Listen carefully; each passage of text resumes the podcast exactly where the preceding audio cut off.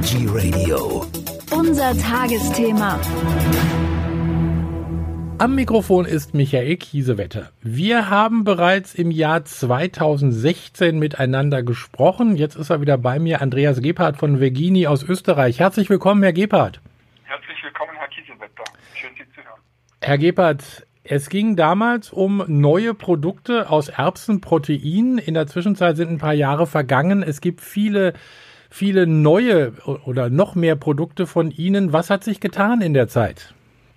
Ja, wir machen alle unsere Produkte ja reich an Protein. Äh, Hauptquelle des Proteins ist die Erbse als sehr, sehr gesunder und nachhaltiger Rohstoff.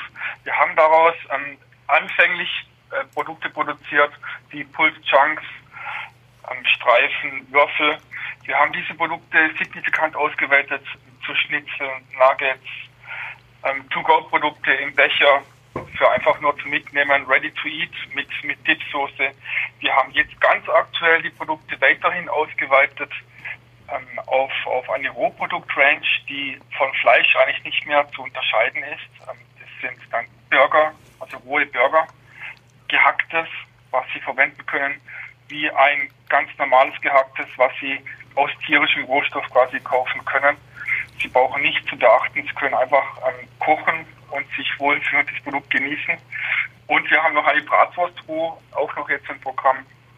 Diese Produkte, wir haben einfach gelernt in den letzten Jahren, die Leute ähm, möchten nach Anwendung, was sie jetzt kochen möchten, einkaufen und das Produkt quasi dann auch so verwenden. Und deswegen der Schritt zu Produkten, die ein rohes Anmuten haben, ein rohes Aussehen haben und auch so zubereitet werden dann nachher, dass sie, dass die Produkte ausschließlich den Weg in dieses Regal finden, wo der Kunde äh, das suchen würde, wenn er jetzt heute Fleisch essen würde.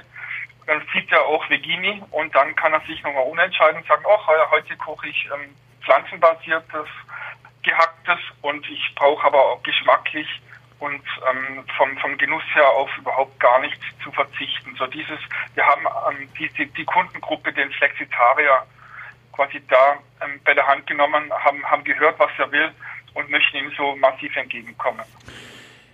In der Zwischenzeit sind ja viele Firmen auf den Markt gekommen, die es damals noch nicht gab, als wir das erste Mal zusammen gesprochen haben. Beyond Burger oder Wonder Burger oder äh, äh, wie die alle heißen, Garden Gourmet hat eine neue Serie auf den Markt gebracht.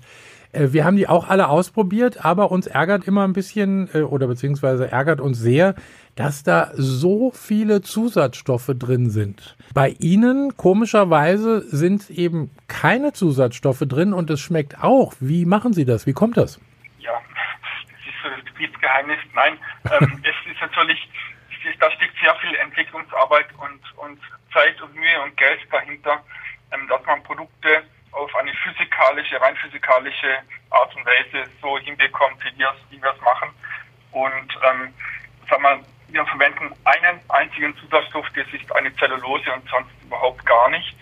Ähm, den verwenden wir auch nur in geformten Produkten, wie jetzt ein Burger oder sowas. Ja. Und, ähm, das ist das Einzige. Wir sind ein komplett cleanes Produkt, ein komplett sauberes Produkt. Wir verwenden auch keine Aromen. Und ähm, wir haben gelernt, wenn wir ein Produkt verwenden, was der Kunde so als ehrlich empfindet, wo er die Zutatenliste lesen kann und versteht, was drin ist, dass der Kunde einem das dankt und ähm, der Geschmack, der von natürlichen Rohstoffen herkommt und nicht von, von einer ähm, künstlichen Überdosierung eines Aromas, ähm, dann, dann, wird dann, dann hat der Kunde einen Genuss beim Essen und nach dem Essen hat er kein kein Aufstoßen, also einen negativen Effekt, was bei vielen aromatisierten Produkten ähm, ist. Das hat er bei unseren Produkten nicht. Und der Kunde lernt, das Produkt schmeckt mir und es schmeckt wie ein Fleischprodukt, aber nicht, nicht zu arg und ich möchte das wieder haben. Das ist ganz wichtig. Der, unser Wiederverkauf, der ist sehr, sehr, sehr stark und ähm, also die, die Drehung der Produkte ist sehr, sehr gut auch ohne dass irgendwie ein Produkt ähm, mit künstlichen Zusatzstoffen oder künstlichen Aromen irgendwo in eine Richtung gedreht wird, wo man meint, es müsse sein. Es muss gar nicht so sein. Der Kunde liebt und braucht den, den natürlichen Geschmack von den Produkten.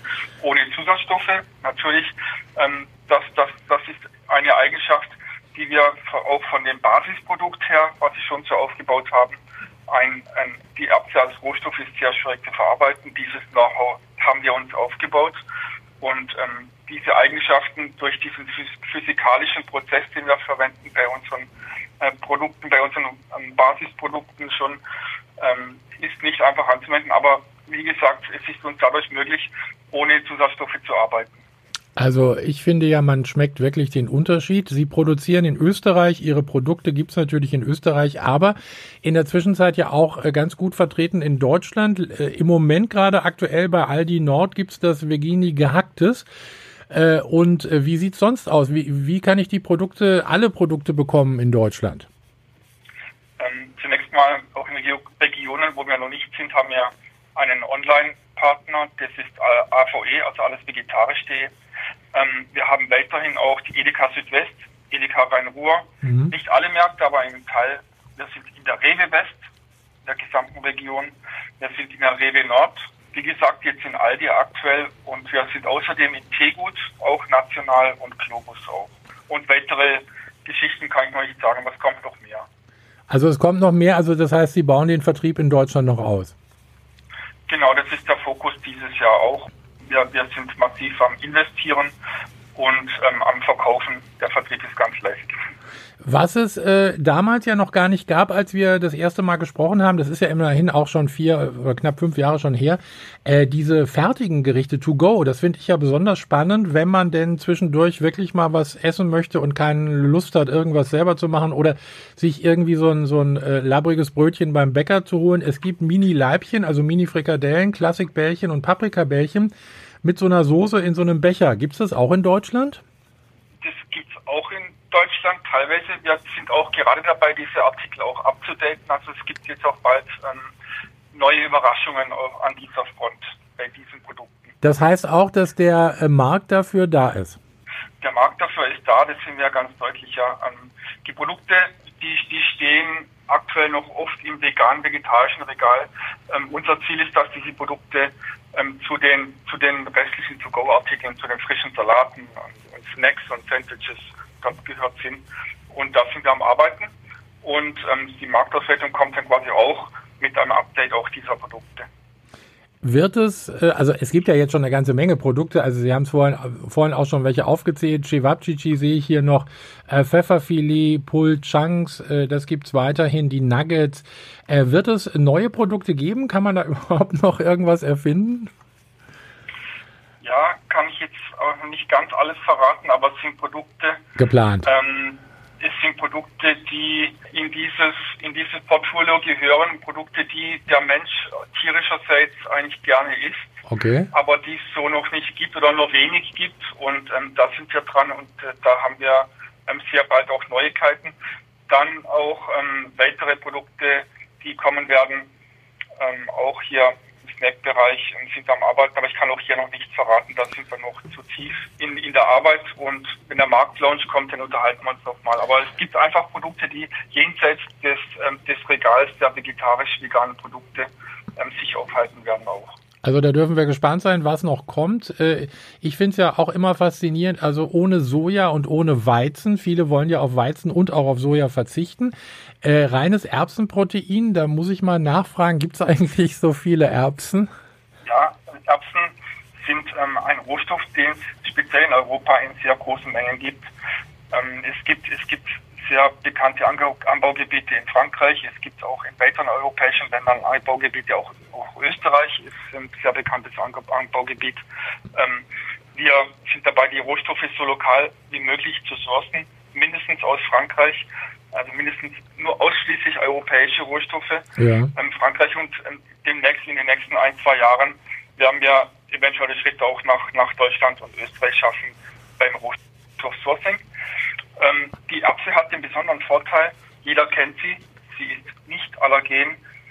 Wir verarbeiten überhaupt keine Allergene in der gesamten, im, im gesamten ähm, Produktionsbereich. Ja. Sind komplett clean, auch allergentechnisch.